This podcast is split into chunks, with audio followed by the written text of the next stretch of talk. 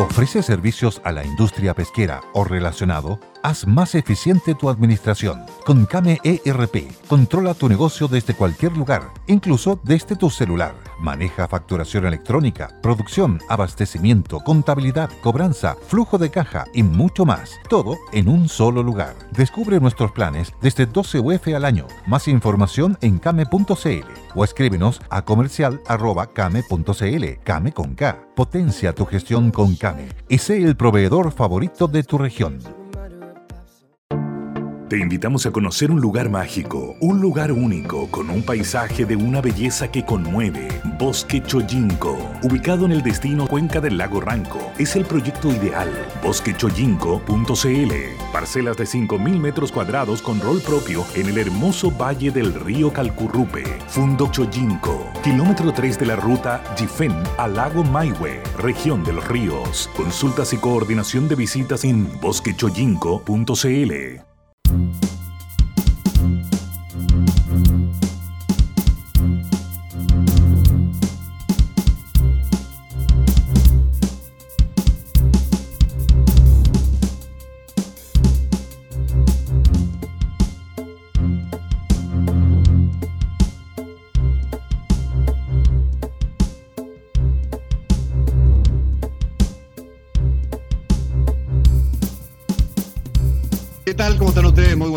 gusto de saludarlos, bienvenidos a Buenos Días eh, Mercado en este día miércoles 2 eh, de marzo, un super miércoles en términos de transporte.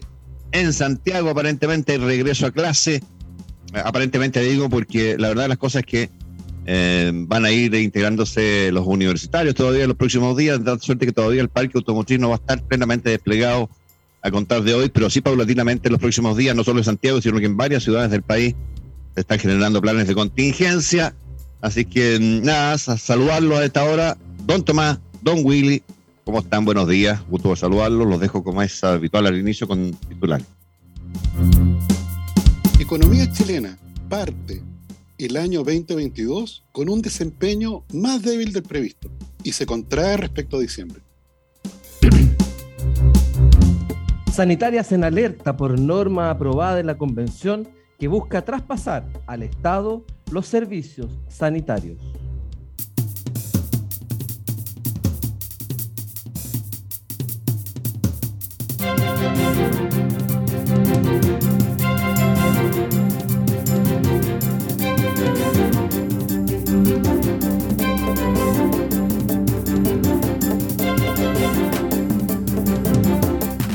Ya está, estamos de vuelta entonces con el Buenos Días eh, Mercado, don Tomás, don Willy, con esta, este inicio de año, Tomás, marcabas tú, eh, con, una, con un crecimiento económico, con una generación de empleo y con otros factores que eh, hablan claramente de una desaceleración, que es el curso de, de, acción que está tomando la economía chilena en estos, en estos meses, ¿no? Exactamente, señor Levy. Ayer alcanzamos a comentar el indicador en cuanto salió. Eh, y claro, yo tenía una proyección que fue cercana a lo que salió, mm. pero en general los bancos de inversión tenían proyecciones como de 11%. Entonces, por eso, claro, entonces por eso es que, claro, la sorpresa fue un poco mayúscula, marcando justamente el primer mes en que ya nos vamos a, a IMASEC de un dígito. ¿Te fijas? El, de diciembre fue 10,1, el de noviembre fue 14,3, el de octubre fue 15%.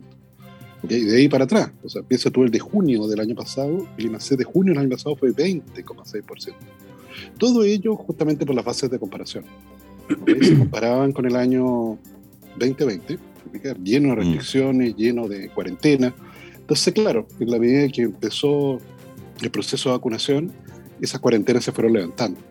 Y con ello la economía fue recuperándose. De hecho, hay que reiterar esto, hoy día el nivel de producción de la economía chilena es más alto que al que, antes de la pandemia. Mm. O sea, la producción la recuperamos. ¿okay? Cosas distintas del empleo. Ahí en el empleo todavía estamos al debe. Pero efectivamente el dato de ayer no solo sorprendió por ser más bajo lo esperado, sino también se la bien el hecho de que si tú lo desestacionalizas, eh, te da un resultado negativo. ¿Qué, ¿Qué, significa esto? En el mes de diciembre hay eventos especiales de diciembre que no se repiten en los otros meses, como por ejemplo la Navidad y el año nuevo. En enero están las vacaciones. Entonces, ambos meses, si yo comparo un mes con otro, en ambos hay eventos especiales. Entonces, lo que hacen los filtros desestacionalizadores, Lavín, es sacarle la Navidad. le sacan el Año Nuevo, le sacan las vacaciones. Eh, bueno, tú para poder sacar, eh, ¿te recuerdas ese comercial de la sal? Le saco la sal a la sopa. claro, no, es fácil. no. es tan fácil. claro, porque para poder sacar una Navidad, tú tienes que saber lo que una Navidad es. Y mientras más Navidades tienes, eh, el filtro es mejor. Nosotros tenemos datos desde 1960. Entonces ya tenemos ya más de 50 Navidades registradas. Los americanos tienen como 100 Navidades registradas. Entonces, bueno, con, el cuidado que hay que tener de estos filtros, se aplican y te dejan el diciembre limpio y, enero limpio. Y ese, con esos dos datos limpios los comparas y eso te da que la actividad en enero desestacionalizada cayó con respecto a diciembre. Entonces ahí ya la cosa cambió un poco, fijas? Porque los meses previos siempre los resultados eran positivos, siempre el mes crecía con respecto al mes previo se iba acelerando la economía paulatinamente, se iba acelerando. Esa es la gracia de este indicador. Si Levin te muestra como la velocidad. O sea, si estás subiendo los cambios o estás bajando los cambios. ¿Te fijas? Y este dato de ayer significó bajar un cambio. Y preámbulo de los meses siguientes. O sea, de hecho, con esta expresión que siempre le gusta a Willy, imagínense ustedes cuando sea el, el día 2 de mayo y salga el titular del IMASEC de marzo, que fue 2,2%. Va a estar por ahí el titular. Y ahí van a correr todo en círculo, con Willy, con antorchas, mm. porque hay que echarle la culpa a alguien. Ahí se nos va a venir la realidad pura y cruda. Te fijas de una economía chilena que este año va a crecer en torno a esa cifra. Te fijas si mm. no, no, no hay milagro en esto. Si Chile va a crecer este año en torno a 2%. Sí, hubo una cifra más media histórica del ministro de Hacienda en algún minuto hace no tantas semanas, proyectaba un crecimiento de 3,5, de 4% eventualmente, asociado todavía a remanentes de consumo, en, fin, no, pero, pero parece que eso no, no, no tiene cara como de ocurrir, sobre todo por esta alerta que tú das, digamos, que mira ya eh, eh, enero, diciembre, la cosa se desestacionalizada, como dices tú, se desaceleró. Exactamente, el consumo sigue relativamente alto, mucho menos de lo que marcaba hace seis meses atrás pero el consumo de familias se está moderando y los datos de inversión muestran allí, sí, mm. efectivamente, mucha mayor detención. No, no, solo el sector inmobiliario por sus características propias y el aumento de la tasa de interés y todo lo que hemos hablado.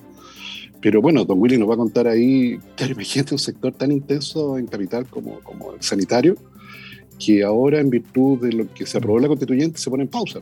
¿Te pica? O sea, ya no van a poner un fierro más, ni un saco de cemento. Sí, cuando tú dices alerta, Willy, te refieres a eso exactamente. Sí, sí. Eh, pero perdona, que quería hacer una nota metodológica con Tomás, para que Tomás me corrija, pero yo entiendo que eh, el dato que conocemos de crecimiento económico, como el IMASEC, ¿no es cierto?, de, de 8,7, 9, 9, de 9, de 9 compara diciembre 2021. Enero, enero. Perdón, perdón, perdón. Enero 2021 con enero 2020. Sí, a sangre de pato. A sangre de pato, ¿cierto? Sin embargo, cuando uno desestacionaliza, lo que hace uno es comparar con el mes anterior y eliminar Inmediatamente anterior. que no están. Por lo tanto, el dato desestacionalizado es crecimiento instantáneo respecto del mes anterior. Y es ahí donde se tienen que eliminar aquellas cosas que en el mes anterior existían y en el mes actual no. Pero cuando, cuando hablamos del IMASEC eh, eh, normal, estamos hablando del crecimiento respecto del mismo mes del año anterior. ¿Y por qué uno dice que ahí no hay problemas de estacionalidad? Porque el mismo mes del año anterior tiene las mismas actividades del, del año anterior. Diciembre de 2021 tiene la misma Navidad y Año Nuevo de diciembre de 2020. Entonces, para un, poco metodológicamente, para que nuestros auditores eh, entiendan cuando hablan de algunos datos desestacionalizados, cuando se habla de desestacionalizado, se habla respecto del mes anterior. Cuando se habla del dato puro, respecto del año anterior. ¿Ya? Eso es, es, importante porque nosotros usamos la jerga, no, vamos a desestacionalizar esto, pero la verdad es que no estamos siendo precisos en decir qué significa eso. Y eso significa eh, y eso ayuda a entender que cuando hablamos de desestacionalizar, hablamos para ver el efecto inmediatamente del mes, eh, eh, el efecto del mes inmediatamente anterior. Por eso que hay que limpiarlo de ciertas cosas. Abril, por ejemplo, o mayo versus abril, abril tiene impuesto a la renta, tiene una serie de cosas que mayo no tiene. Eh, eh, abril respecto de marzo, marzo tiene colegios, tiene patentes, tiene una serie de cosas que abril no tiene. Por eso que es interesante desestacionalizar para ver lo que se conoce como el cambio instantáneo, ¿ah? eh, la velocidad, como dice Tomás. ¿ah? Oye, Willy, sí, a propósito de, temas de, de, crecimiento económico para el año y de este crecimiento económico proyectado bajito, vinculado, si es que es un poco más alto, al consumo, ¿Tú lees ahí algún impacto, por ejemplo, en, la, en PGU, eventualmente en un incremento en el salario mínimo y una serie de cuestiones que le van a poner más liquidez a, las personas en sus bolsillos o le están poniendo ya o, eso eh, eh, es un tema que, no alcanza a neutralizar, por ejemplo, la caída tan fuerte que estamos viendo en la inversión? Yo creo que todos esos ayudas y todas esas cosas que van a venir, eh, y no sabemos cuáles más va a poder va a intentar el, gobierno nuevo, van a generar, claro, un, efecto en la demanda interna por la liquidez, pero no va a ser ni por cerca de las magnitudes que vimos el 2021 y el 2020. Mm, mm, mm. Primero, por varias razones. La primera es porque no hay plata para hacerlo. dar una cobertura universal en cualquier ayuda hoy día prácticamente es imposible porque no están los recursos. El nivel de deuda eh, está, en, un, está, en, un, en, en una cantidad eh, bastante poco usual para la economía chilena y eso hace que eh, los eh, prestamistas internacionales nos empiecen a arrugar la nariz cuando le vamos a pedir plata. Ah, pero mucha, tú tenías 15, 20 de, de deuda. Claro, y de nuevo, me venía a pedir plata. Piense usted, señores auditores. Parecía Argentina. Que, que, por eso que yo siempre digo, si la economía es más simple de lo que la gente cree. Esto es lo mismo que pasa en una casa cuando un, hijo le dice, papá, me, sobregiré, me prestáis un par de lucas, ahí van un par de lucas. Y al día siguiente, pucha, me quedé corto de nuevo, un par de, la tercera, tú decís, ya, pues compadre, párala, ¿ah? O te ordenas, o, pero, pero para, para un poquito, aquí tenéis la mitad de lo que me pediste. Ya la cuarta, quinta vez, no, ya no, no, no nos queda. ¿ah? Eh, primero porque ya uno empieza a dudar que se lo vayan a devolver, ¿ah? porque la mesa siguiente ya está comprometida con la mesa de ahora, entonces, eh, con, con, los, con los recursos que uno le adelantó. ¿Te fijas? Y, los organismos internacionales piensan igual. Si cuando uno va a golpear eh, como país y le dice, mire, yo tengo una deuda del 20% del producto y necesito tal cantidad, sí, ok, no hay problema, usted país 20%, donde aquí está. ¿Ah? Y hacemos el contrato, perfecto. Pero si a los seis meses llegas de nuevo y ya pasaste de 20 a 35, ¿sí? Ah, ya, ok, ya, perfecto, mire, pero, pero, mire, vea estas cosas, ya cuando vas la tercera vez y le dices, mire, pero tengo 58% de deuda, y ahí te dicen, mm, no, yo creo que no podemos seguirle prestando. Por lo tanto, también hay, hay una restricción de acceso al financiamiento eh, internacional, de querer aumentar la liquidez vía ayudas. ¿ah? Eh, por eso es que lo más sano, y, yo creo que eso está en la cabeza de Mario Marcel, porque Mario Marcel sabe de esto, no podemos Pensemos que Mario Marcel fue director de presupuesto, fue funcionario internacional de organismos económicos, fue presidente del Banco Central y ahora es ministro de Hacienda. O sea, el tipo de economía sabe ¿ah? y el tipo de, política pública sabe. Por lo tanto, también tiene muy presente que no es cosa de decir, oye, ya mira, demos el bono este y pues, ¿dónde sacamos los 2.200 millones de dólares que cuesta? Vamos a pedirlo afuera. Marcel va a ser el primero que va a decir, oye, espérate, no, no, a ver, pongámosle un poquito de paño frío a esta cuestión, no tenemos de dónde sacar dos mil millones de dólares más, eh, así que mm, bajen un poco los flaps, digamos. ¿ah? Yo, yo, siento que Marcel eh, eh, tiene un poco esa, esa, esa, función, y no es de que sea un, tipo pesado, que le diga que todo, a todo que no, que trate de, de impedir que este gobierno nuevo trate de hacer cosas, no, porque hay una cierta cuota de razonabilidad. Usted, señor auditor, en su casa, también tiene la, obligación de controlar los gastos. ¿Cierto? si alguien le dice, mira, eh, necesito esto, después necesito esto otro, después necesito, en algún minuto, alguien de la casa dice, a ver, párate un poco, digamos. O sea, no, no podemos seguir teniendo este ritmo de gastos, primero porque ya no nos queda, reventamos las tarjetas de crédito, estamos pagando una tarjeta de crédito con otra tarjeta de crédito, sacamos, hacemos un retiro, hacemos un, un, adelanto en una tarjeta de crédito para pagar la cuota de la otra tarjeta de crédito, o sea, ya no se puede. Eso mismo pasa en un país.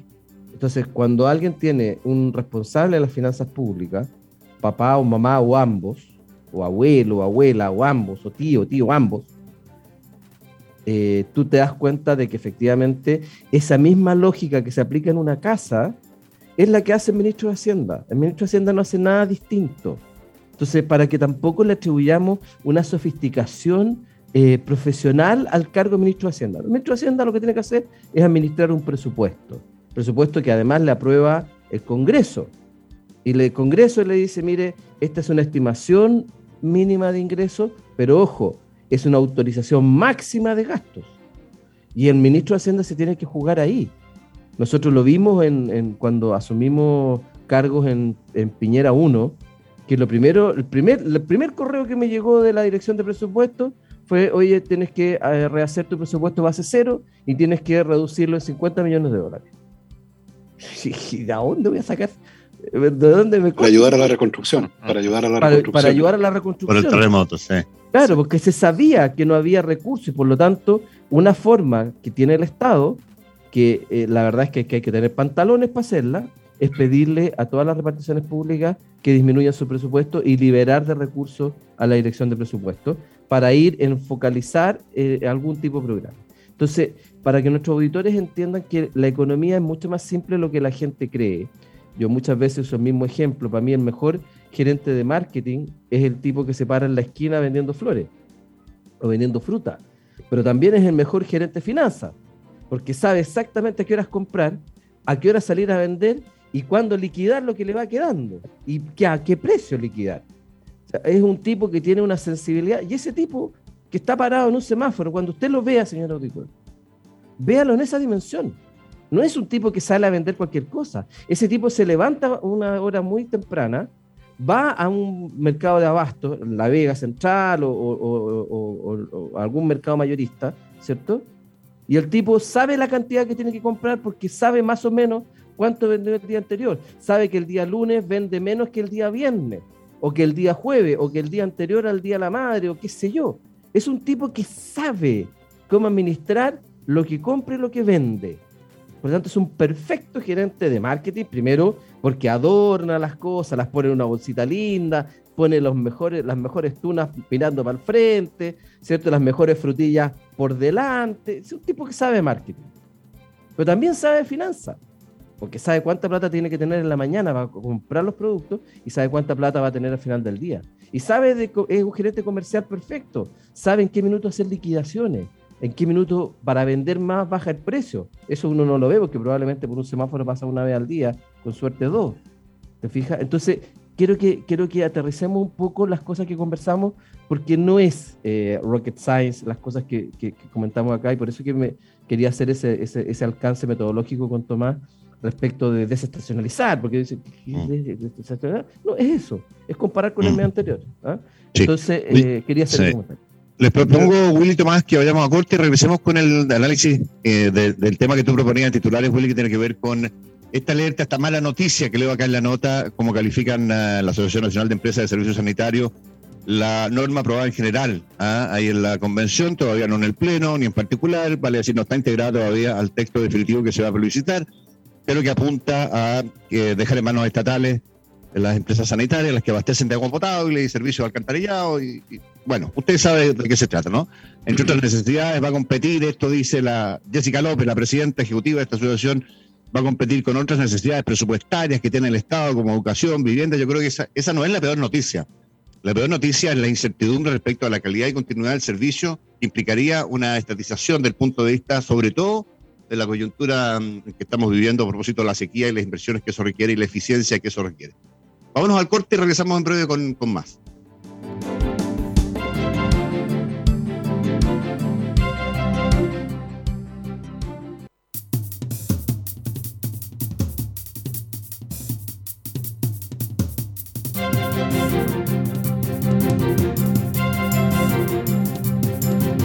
Ya, eh, estamos de vuelta con eh, el Buenos Días Mercado. Habíamos dejado pendiente eh, para este segundo bloque este tema tan relevante que representa muchos otros temas, digamos, pero en particular es preocupante por la importancia que tiene, por supuesto, el abastecimiento seguro y continuo de agua potable y servicios sanitarios en general. Willy, tú planteabas este titular de la alerta en que está la industria luego de la aprobación de esta norma en general que estatizaría a las, las sanitarias, ¿no?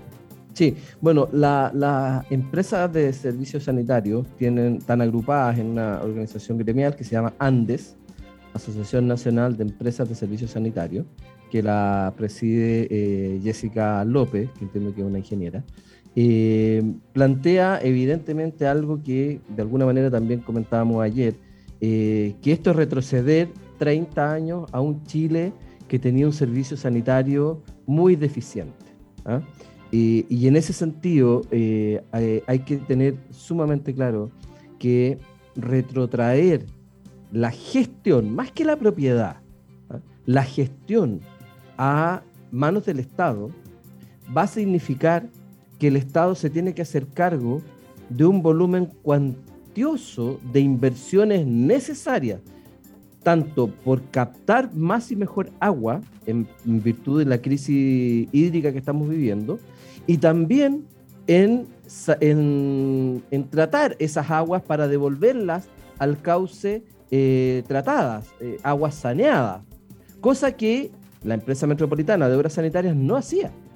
Entonces, vamos a, hoy día las empresas sanitarias hacen cargo de procesos que no existían en la época probablemente de que muchos de estos de estos, de estos convencionales creen que lo hacía el Estado mejor. El Estado lo hacía muy mal la participación privada en la gestión de las empresas sanitarias ha hecho que efectivamente Chile sea un país a la vanguardia en materia de acceso al agua y que por lo tanto, porque se da también el fenómeno de que el agua eh, tiene varios usos, algunos de pasada para generar energía eléctrica, otros consumtivos para eh, el consumo humano, pero también para la agricultura. O sea, cuando nosotros nos comemos una manzana o nos comemos una fruta o, comemos un pedazo de carne, esos productos absorbieron una cantidad de agua gigantesca también. Entonces, decirle al Estado que entre a competir para administrar este recurso y proveer un servicio en el estándar y calidad que hay hoy día, va a significar que el Estado va a tener que hacerse cargo de inversiones que, el caso, que Andes eh, estima en cerca de 10 mil millones de dólares en los próximos 20 años. Entonces, ¿dónde está el problema de esto? Que el Estado, para poder disponer y mantener mínimamente lo probable o eh, mejorar el servicio de sanitario, va a tener que invertir 10 mil millones de dólares que no tiene. Pero si los tuviera, los tiene que hacer competir con otras necesidades, como educación, vivienda, eh, salud, etcétera. Entonces, eh, eh, es una pésima idea, pésima idea, estatizar o volver a manos del Estado la gestión de estas empresas. Básicamente. agregarte una cosita cortita de inversión. Hello, it is Ryan, and I was on a flight the other day playing one of my favorite social spin slot games on chumbacasino.com. I looked over the person sitting next to me, and you know what they were doing?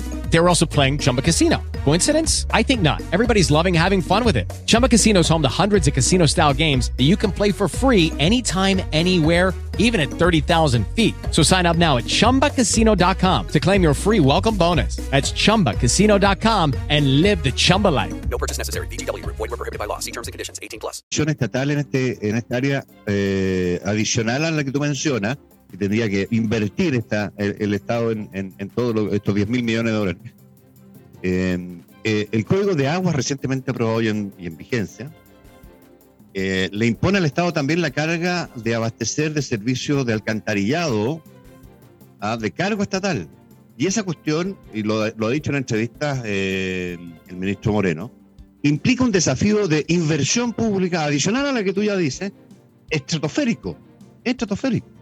¿ah? estratosférico. Entonces, entonces se suman a, cuestiones, cuando dice la, presidenta de la asociación que tú citas de, empresas sanitarias, eh, se suma esa, e, ese competir por eh, fondos públicos con, eh, se suma esta inversión necesaria a, competir por educación, por vivienda, por salud, en fin, no tiene ningún sentido práctico. Además que genera, como dices tú, o supones tú, me imagino yo, ineficiencias posibles del Estado que le conocemos en garantizar ese, ese, ese, ese suministro seguro y continuo, digamos. Entonces, de verdad que es, muy dudosa, es muy dudosa por lo menos en sus consecuencias, la decisión que se ha tomado la convención. O sea, yo no tengo, yo no tengo ninguna duda de las consecuencias. Las consecuencias va a ser eh, un deterioro significativo en, en, la provisión de estos servicios de, sanitarios de agua, porque cuando usted, señor auditor, abre la, la llave de su casa para sacar agua y tomar un vaso de agua, hay una cantidad de inversión y procesos para ese acto tan simple que la gente no visualiza y no lo visualiza fundamentalmente porque hoy día, señor auditor, usted vaya al baño de su casa, vaya a la cocina, abra la y va a salir agua. Pero eso tiene una cantidad de cosas hacia atrás y hacia adelante que no nos imaginamos. Las inversiones que se han hecho para decantar agua, en el caso de Santiago, para eh, acceder a pozos de agua y a, estanques de decantación, para tener garantizado frente a cualquier evento creo que son 48 horas, la verdad es que no me acuerdo exactamente. ¿Cuántas 36 horas? y sumaban a 48, sí, creo que eso está listo. Hoy día tenemos 48, pase lo que pase, eh, un deshielo, lo que fuese, tenemos 48 horas garantizadas de agua sin turbiedad. Eso es una inversión gigantesca, igual de gigantesca que buscar agua porque ya el agua del río, estas empresas han tenido que ir comprando derechos de agua al sector agrícola porque hay cada vez menos agua. Entonces, decirle al Estado que además se tiene que hacer cargo de todo esto es de verdad de una torpeza y de una eh, miopía gigantesca. Porque hoy día, claro, tú, es como si tú ves que, tu vecino cambió la citroneta por un Mercedes. Ah, yo quiero ahora en Mercedes. pero espérate, y todo lo que pasó para que ese vecino pasara la citroneta en Mercedes no tiene ninguna importancia quédate con el Mercedes, vas a poder pagar la patente, vas a poder pagar el permiso de circulación, vas a poder pagar las revisiones técnicas, vas a poder pagar la reparación de un auto así. Por supuesto que no. Y eso es lo que esta gente no visualiza, porque tiene un afán ideológico que es de verdad superlativo. No están pensando en el bien de las personas, están pensando en un Estado más fuerte que finalmente termina siendo un Estado opresor. Entonces, lamentablemente, esta forma en la cual la convención se mete en este tema, ¿no es cierto? Y que le da rango constitucional a la provisión de servicios sanitarios. Eso es una locura. Rango constitucional a la provisión de servicios sanitarios. Cuando eso es parte de las políticas públicas que se regulan por otra vía. ¿Te fijas? Entonces, creo que eh, acá se, está cometiendo un error gigantesco, gigantesco. Sobre todo porque cuando eh, el ejercicio de abrir la llave implica una cantidad de inversiones para que eso pase, pero para lo que viene después, porque esa agua que tú usas finalmente va por los depósitos de, de alcantarillado y llega a una planta donde se trata esa agua y se vuelve al cauce natural cumpliendo normas medioambientales que en los años 60, 70, 80 y parte de los 90 no existía. Este concepto medioambiental que hoy día cumplen a cabalidad estas empresas, entregando el agua tratada para que vuelva al cauce natural del río y se pueda seguir usando aguas abajo, con todo lo que hay aguas abajo, porque aguas abajo hay más agricultores, hay más agricultura, hay, hay, hay, otras localidades, etc. Entonces, de verdad, esto no tiene ni pie ni cabeza, es una aberración, yo creo que además de jurídica, porque darle rango constitucional a los servicios sanitarios me parece una aberración jurídica, pero además no haber estado capaz de hacerse cargo de todas las inversiones que hay que hacer de todos los procesos que hay que hacer. El Estado no está preparado para eso y no lo ha estado porque precisamente el Estado empresario es un músculo que gracias a Dios se perdió. Porque el Estado haciendo empresa con los impuestos de todos es una aberración hacia las personas. Porque cuando el Estado se, cuando un privado se equivoca, pierde plata el privado. Pero cuando el Estado se equivoca, perdemos la plata todos, porque viene de los impuestos. Cuando el Estado tiene que financiar una empresa que tiene pérdida o un servicio que tiene pérdida, la plata la saca de los impuestos que pagamos todos.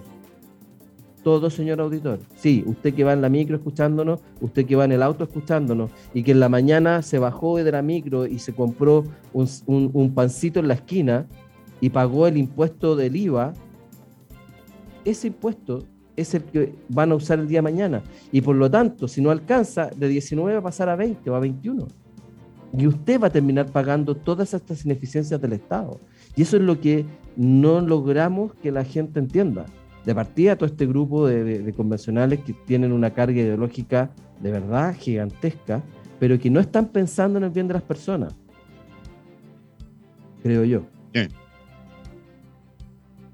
Oiga, eh, don William Tomás, a propósito, de, déjame volver al tema, eh, si te parece, eh, Willy, de em, el crecimiento menguado de menguado alto, pero desacelerado, desacelerándose de enero 9%. Una de las interpretaciones que hacía respecto a esa cifra el ministro de Hacienda actual, el ministro Cerda, era que en razón de esta desaceleración íbamos a tener acceso eventualmente en los próximos meses a cifras de inflación más acotadas, lo que era en parte algo beneficioso, ¿no es verdad? Em, y, te, lo, te lo pongo encima de la mesa como para analizar esa posibilidad y eh, eventualmente, o se los pongo encima de la mesa para analizar esa posibilidad y eventualmente proyectar cómo podrían ser las tasas que, se suban o no tanto eventualmente en las futuras reuniones del Consejo Directivo del Banco Central. Mirando también los efectos prácticos que está teniendo en el mercado petrolero, por ejemplo, que es tan relevante para nosotros el conflicto en, en, Ucrania, ¿no? Que mm, ayer, si no me equivoco, corrígeme si no es así, pero algunos de los indicadores de precio petróleo a nivel internacional llegó a alcanzar el, el barril en 110 dólares.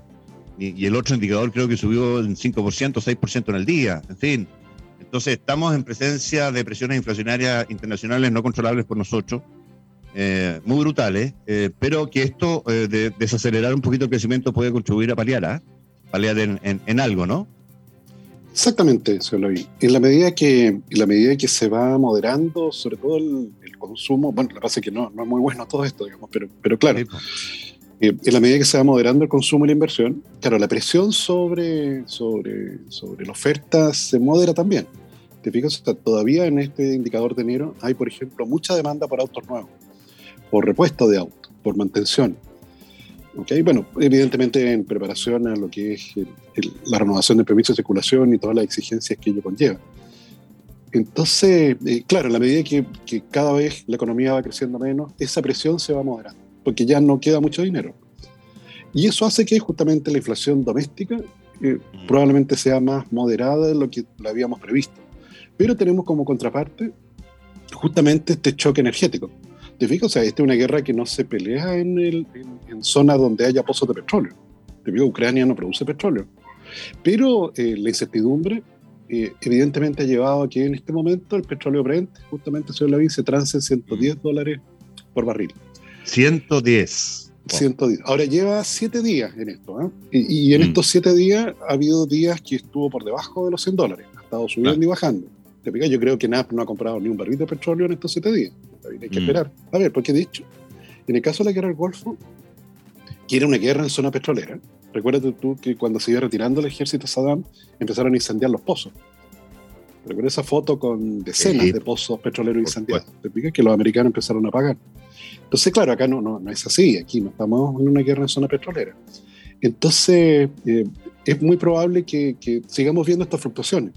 Pero fíjate que eh, a, propósito del petróleo, Tomás, eh, ayer leía em, una decisión estratégica que se comunicó antes del discurso del, Estado de la Nación desde parte de Estados Unidos, que había estado trabajando, según decían los norteamericanos, en la administración de, la Casa Blanca con otros varios países para proveer de 60 millones de barriles de petróleo al mercado, de tal suerte de, por esa vía, creo yo, ¿no? La intención de moderar el incremento de los precios, pero la reacción del mercado fue completamente adversa subieron o siguieron subiendo o subieron más todavía los precios una vez conocían las noticias. Entonces, la magnitud de la incertidumbre en este, ese mercado es muy, muy, muy alta.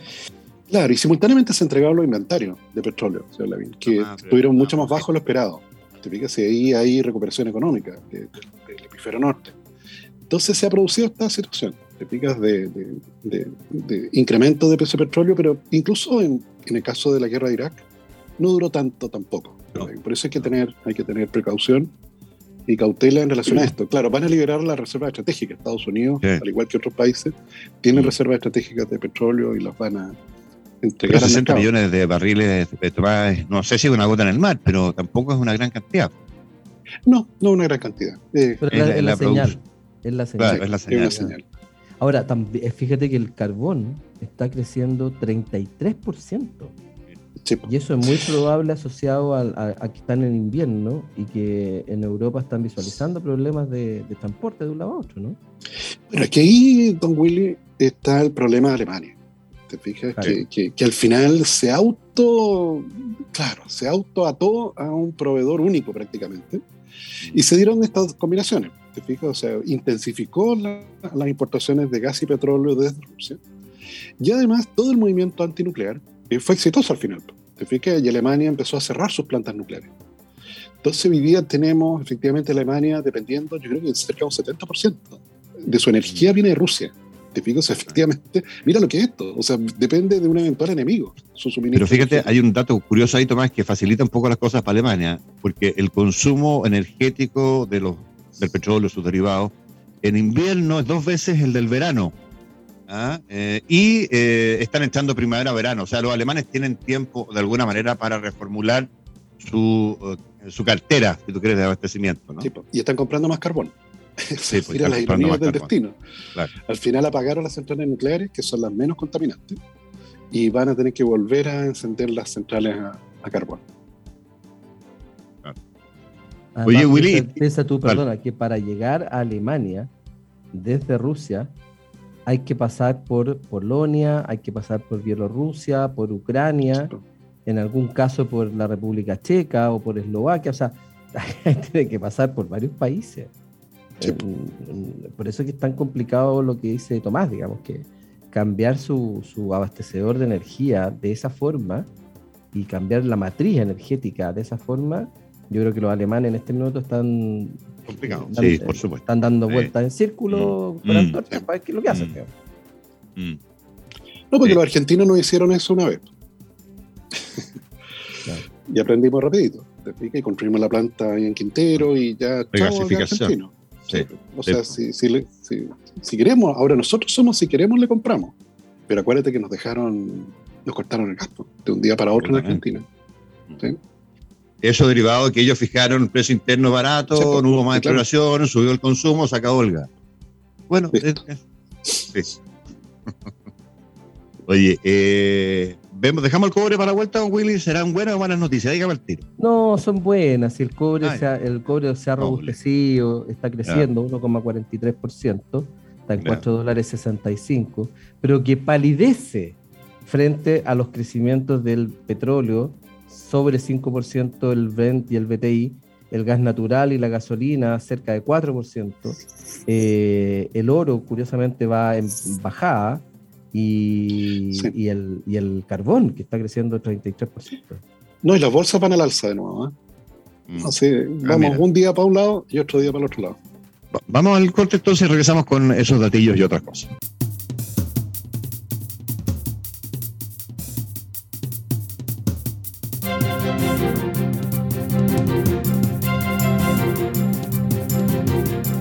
Ya, estamos eh, de vuelta en, eh, el Buenos Días Mercado con las buenas noticias que anticipaba Willy, con un incremento importante, interesante, el precio del cobre en buen precio, pero palideciendo frente al incremento del precio del petróleo, Willy, que ayer, como estábamos con Tomás, llegó a 110 dólares, no sé cómo estará ahora en, la cotización. Bueno, en este minuto el cobre se está transando en 4 dólares con 64 centavos, está eh, con un incremento de 1,2% que como bien decías tú, palidece frente al crecimiento de precio que ha tenido el petróleo Brent, que está en 111 dólares con 43 centavos, está creciendo 6,17%. El BTI está eh, tiene una cotización de 109 dólares con 62 centavos, creciendo 6,01%. El gas natural está creciendo 4%, la gasolina está creciendo 4%, eh, y como les comentaba, lo más, lo más importante de la jornada es el crecimiento del, del carbón, que está en este minuto creciendo 33%. Esa es la situación de los commodities en este minuto. Don Tomás, usted decía que las bolsas están rebotando hoy día un poquito. Exactamente, señor Lavín.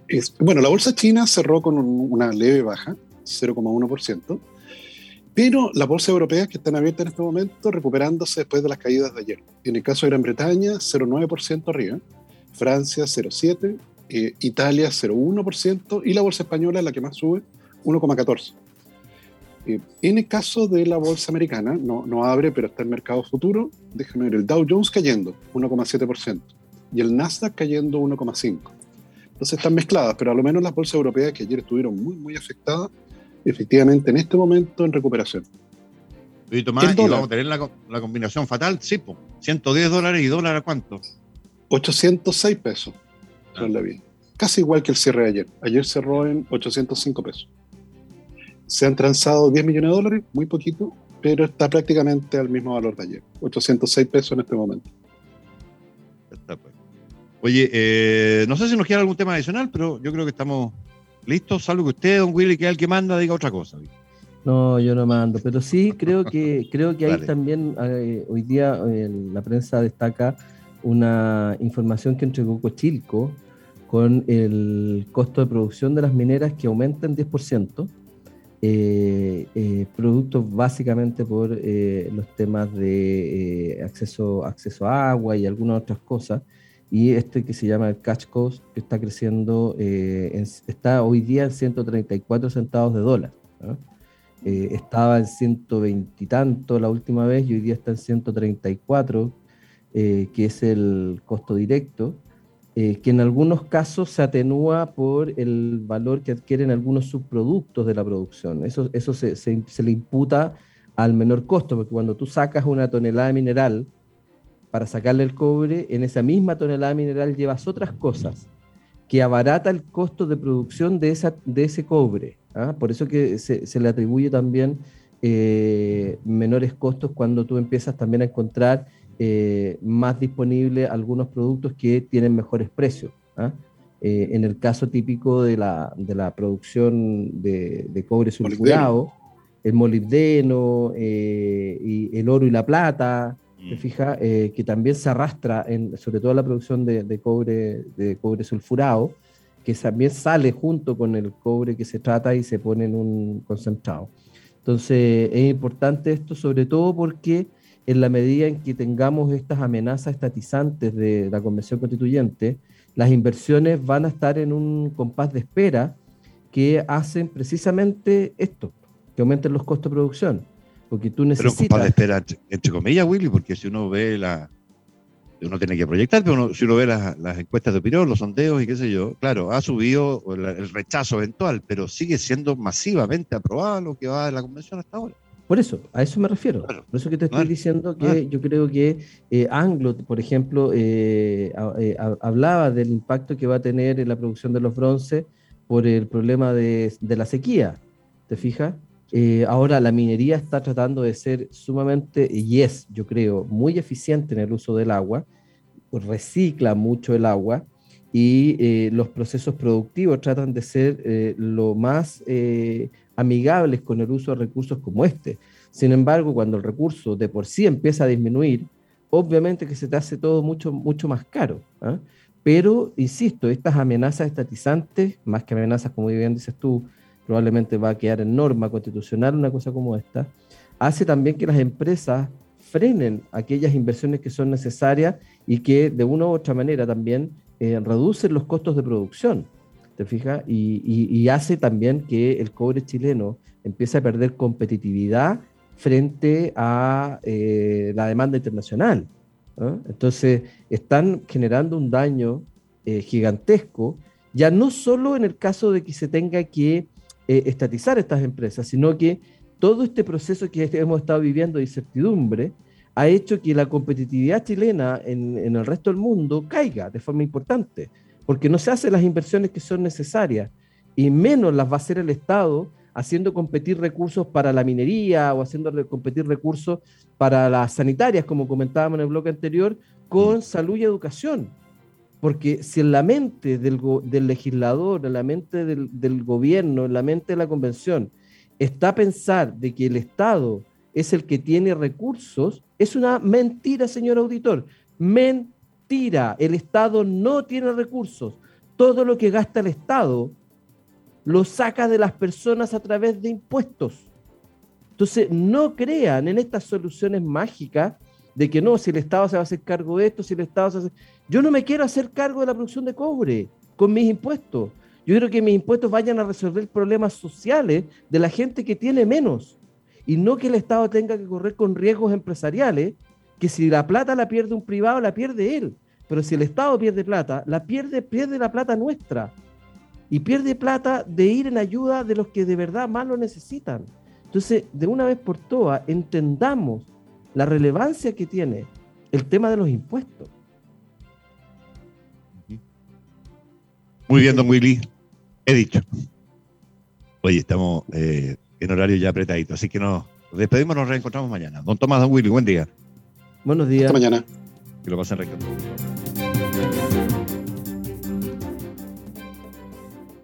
With the Lucky Land slots, you can get lucky just about anywhere. This is your captain speaking. Uh, we've got clear runway and the weather's fine, but we're just going to circle up here a while and uh, get lucky. No, no, nothing like that. It's just these cash prizes add up quick. So I suggest you sit back, keep your tray table upright, and start getting lucky. Play for free at LuckyLandSlots.com. Are you feeling lucky? No purchase necessary. Void where prohibited by law. 18 plus terms and conditions apply. See website for details. Hey guys, it is Ryan. I'm not sure if you know this about me, but I'm a bit of a fun fanatic when I can. I like to work, but I like fun too. It's a thing. And now the truth is out there. I can tell you about my favorite place to have fun Chumba Casino. They have hundreds of social casino style games to choose from, with new games released each week. You can play for free anytime, anywhere. And each day brings a new chance to collect daily bonuses. So join me in the fun. Sign up now at chumbacasino.com. No purchase necessary. Group. Void were prohibited by law. See terms and conditions. 18 plus.